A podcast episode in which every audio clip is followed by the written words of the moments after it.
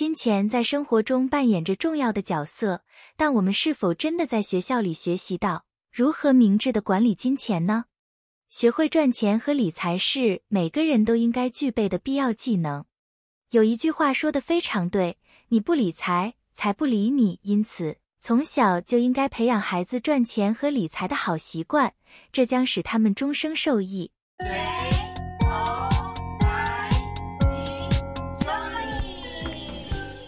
大家好，欢迎来到就以乐活人生。这是一个能够丰富我们人生的频道，在这里，我们将用心分享对你有益的书籍和我们对于投资的心得。让我们一起点燃生活中的每个瞬间，携手展开一段充实且充满期待的乐活人生之旅吧。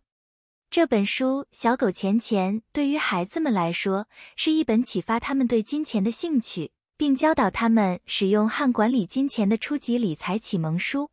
通过小狗钱钱的冒险，孩子们将学习设定目标、储蓄、选择消费，并了解投资的基本概念。这将成为他们未来成长中的重要财富，使他们在面对金钱时更加明智。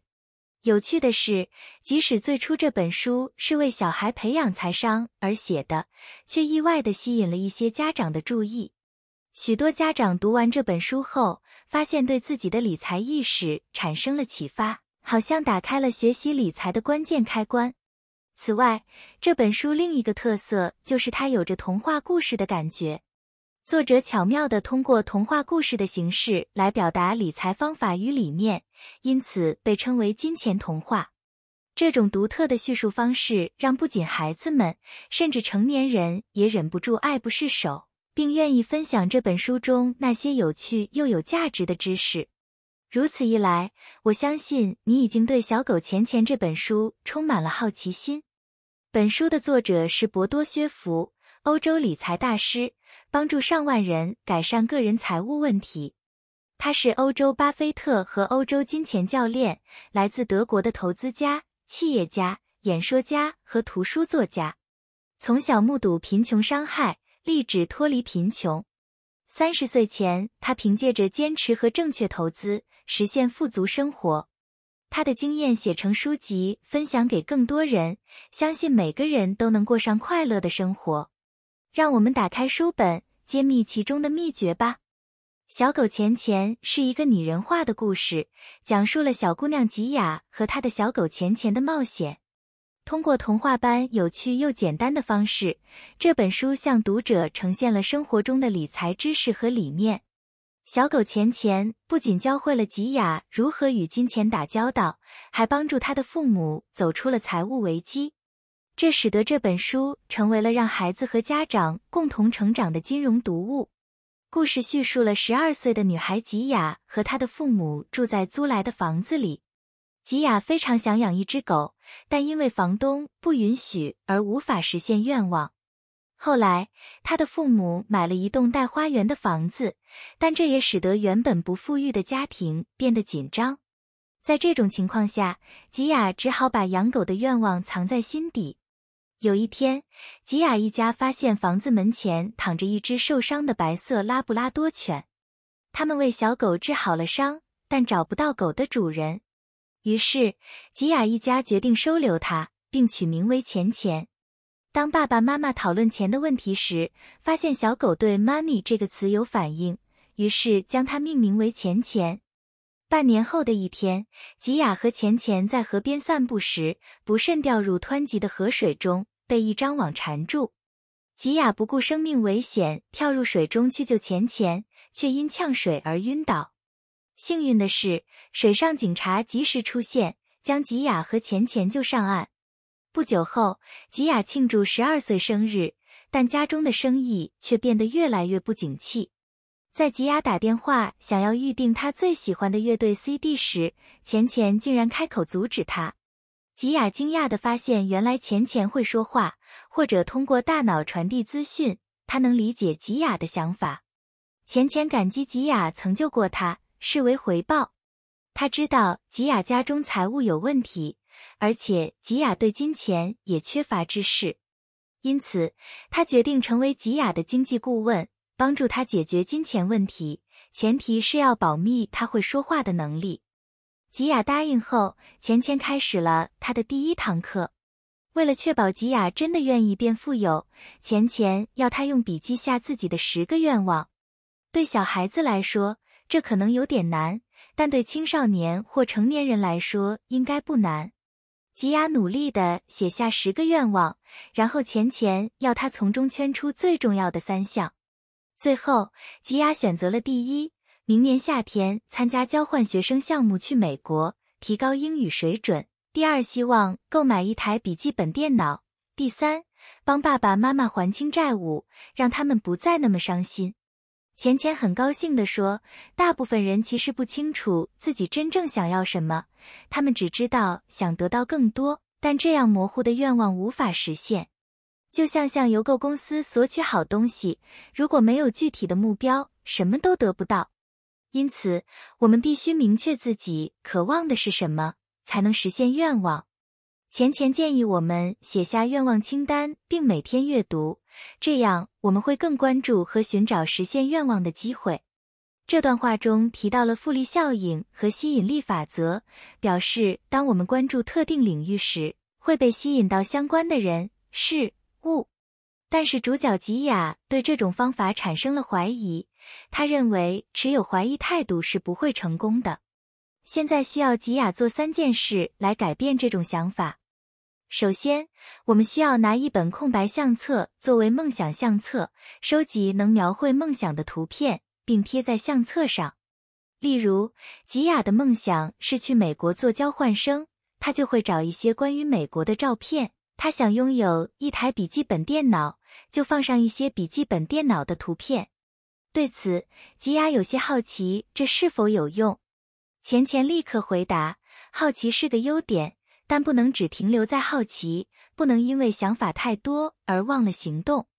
很多人因为犹豫不决而放弃行动。有了想法后，应该就要即刻去做，才是更聪明的选择。”吉雅说：“好，他会试一试。”但钱钱马上指出：“不是试一试，而是要行动。”因为抱着尝试的心态，就已经有悲观和消极的预期了。所谓尝试，只是为失败提前找借口、找退路。吉雅想起爸爸也常说：“试试做这个，试试做那个。”最后，这通常以失败告终。也许爸爸的问题在于“尝试”这个词。于是，吉雅决定不再用“尝试”这个词，要踏出行动的第一步。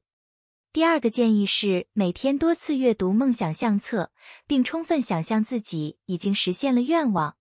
这种视觉化练习可以帮助我们保持对成功的梦想，并不断想象实现愿望的情景。但钱钱也提醒我们，不能仅停留在想象中，还需要学习新的思想和观念，以避免一直得出相同的结论。在行动之前，我们应该避免评判。如果无法想象成功的美好，就难以实现目标。我们应该将精力集中在真正渴望拥有的事物上，而不是将努力花在不喜欢的事情上。吉雅的故事中，他想象自己已经在美国，并拥有笔记型电脑，并希望能替父母还清债务后自豪的情景。尽管这方法被称为“白日梦”，但钱钱指出，这被称为视觉化或梦想视觉化的方法。成功的人之所以成功，就是因为他们一直梦想着自己成功的一天，并不断的想象实现理想的情景。第三件事是准备一个梦想储蓄罐。要实现梦想，最好为每个梦想都准备一个储蓄罐，并在罐子上写上相应的梦想。每个梦想都需要有单独的储蓄罐，然后把所有多余的钱放进去。吉雅对此有质疑。他认为自己的零用钱只有一马克可以存，这样要存够钱要等到二十岁。但钱钱严肃地指出，我们应该思考的是如何赚到更多钱，而不是只存零用钱。同时，我们也需要学习理财知识，因为即使你拿到比现在多十倍的零用钱，如果不懂得理财，支出也会变多，能存的钱还是只有那么一点。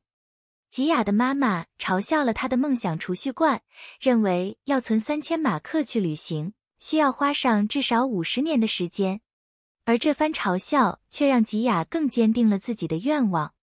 故事强调，真正拥有强烈的愿望才是最重要的。如果愿望不强烈，他人的话语和行为可能会影响我们，让我们放弃愿望。浅浅指出，自信程度决定我们是否相信自己的能力。如果我们不相信自己，就不会行动，行动才能实现目标。钱钱建议每天记录成功的事情，至少写下五个个人成果。即使不确定是否成功，也可以写进去，这样帮助建立自信心，逐渐相信自己能实现目标。例如，记下我存了十块钱，我完成了梦想相册，我学习了理财知识等。通过这样的方式，慢慢让自己变得更有自信。吉雅听从钱钱的建议，开始意识到金钱的多寡不是唯一的关键，更重要的是善用手中的金钱。他明白，必须好好管理所拥有的金钱，才有资格得到更多。虽然吉雅的父母收入比他多，但生活依然不好。这证明金钱收入多寡不是唯一影响生活的因素。钱钱督促吉雅尽快准备两个梦想储蓄罐，并开始想象愿望已经实现。吉雅对这做法不太理解，但钱钱解释说，在追求目标之前，必须相信自己能够成功。想象自己已经拥有所渴望的东西，将愿望转化为强烈的渴望。当渴望越强烈，他就会主动寻找实现愿望的机会。机会无处不在，但必须主动去发现。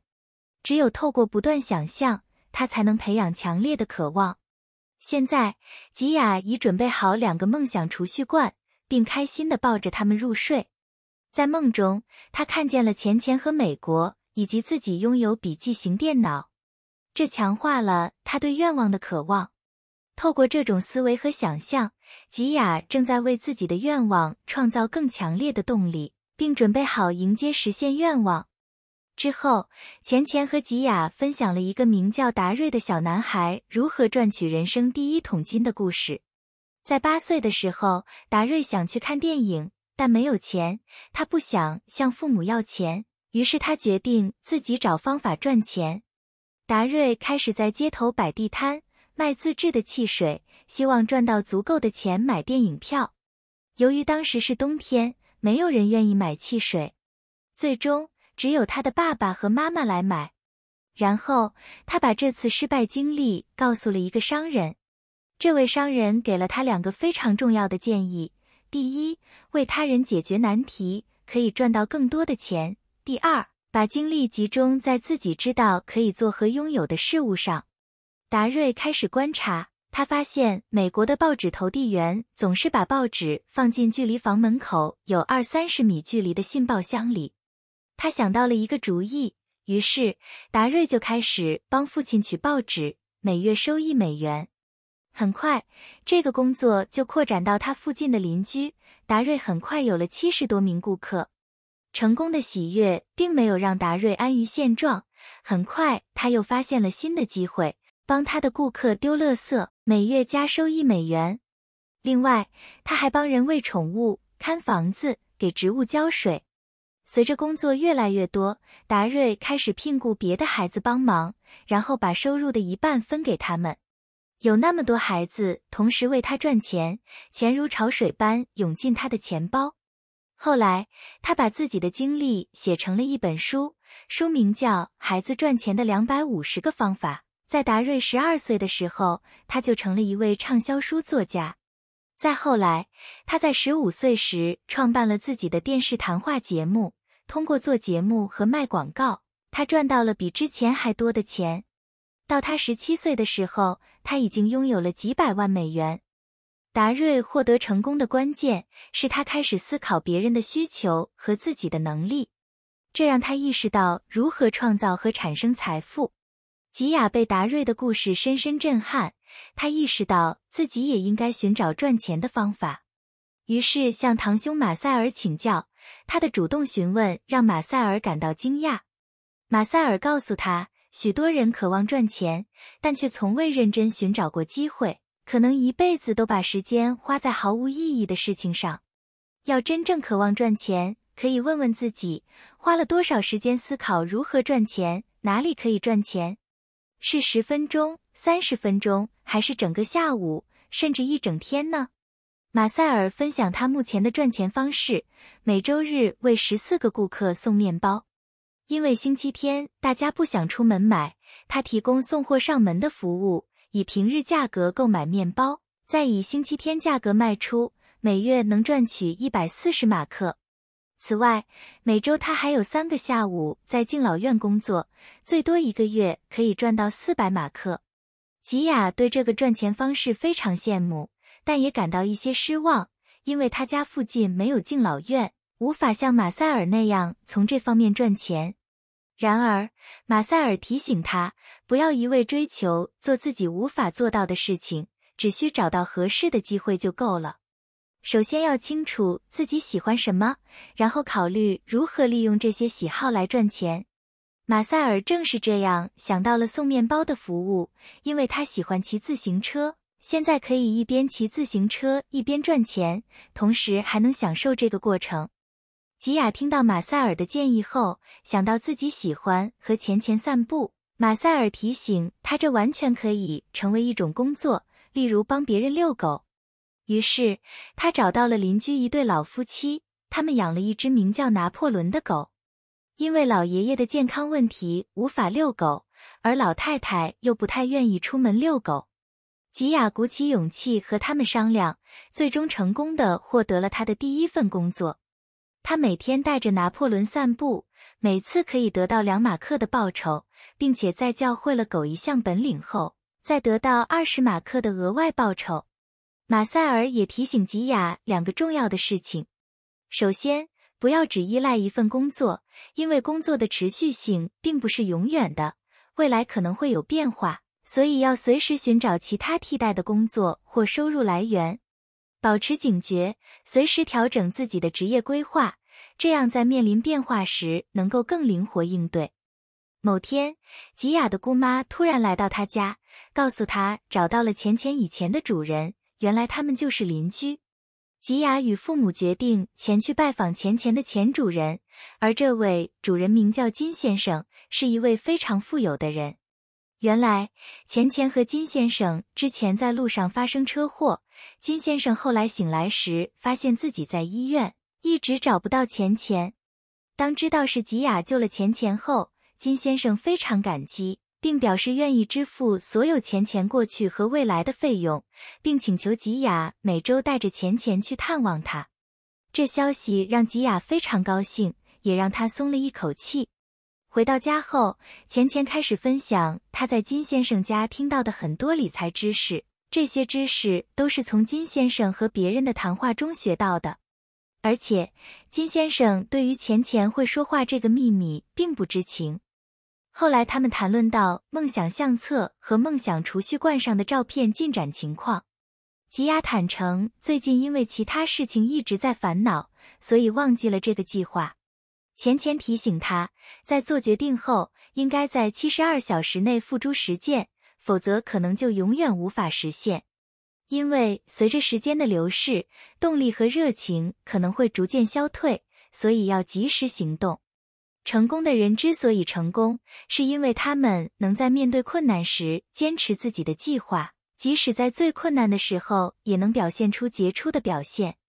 虽然困难会不断出现，但只要花上短短的十分钟，例如贴一张图片在梦想储蓄罐上，这十分钟可能就能改变一切。即使一切顺利进展，也要持续做计划中的事情。成功是累积出来的，只要坚持不懈。即使每天只投入少量时间，最终也会获得意想不到的成果。就在此时，吉雅突然意识到今天还没有去带拿破仑散步，于是他立刻赶去了老爷爷汉内坎普家，并展示了他已经教会了拿破仑做下这个动作。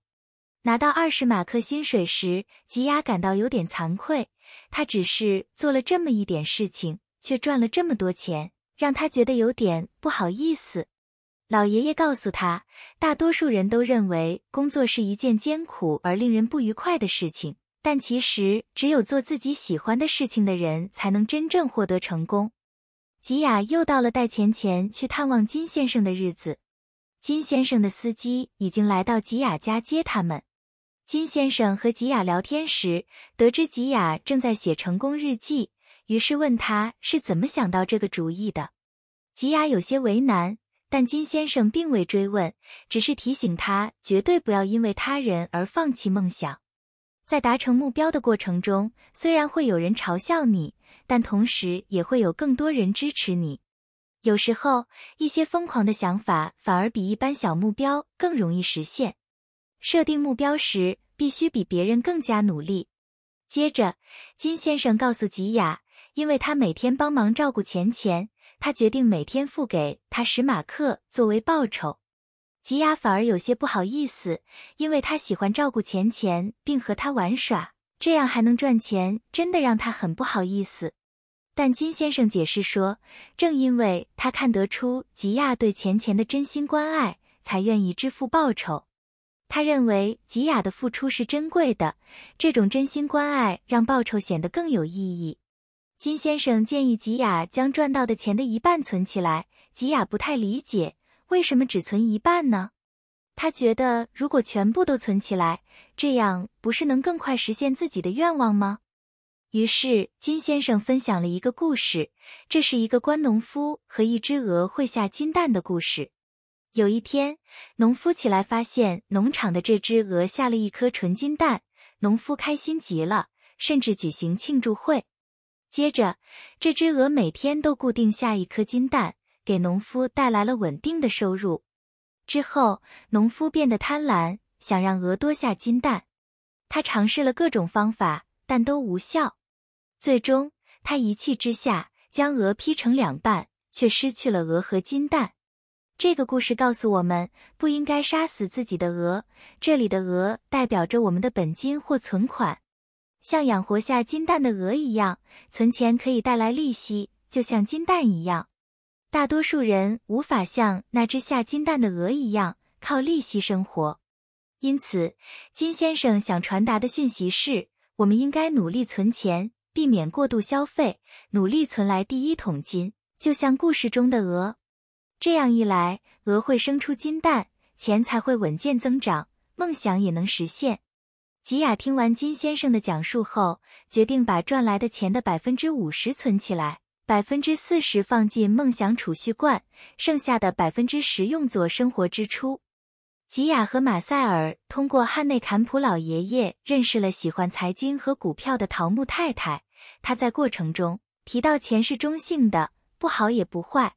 在幸福的人手里，钱会让他们更幸福；而在悲观忧虑的人手里，钱多了也只会带来更多烦恼。所以，即使小偷偷走了这些财宝，他们也得不到什么好处。钱是为了那些有理财思维、有准备的人留着的。如果一个不懂理财的人得到了大笔财富，很快就会花光，最后可能还是一无所有。所以要学会理财，投资自己，改变自己，否则钱财很快就会消失。当桃木太太向吉雅们介绍后，他们决定自己成立金钱魔法师投资俱乐部。并制定了五个重要咒语和计划。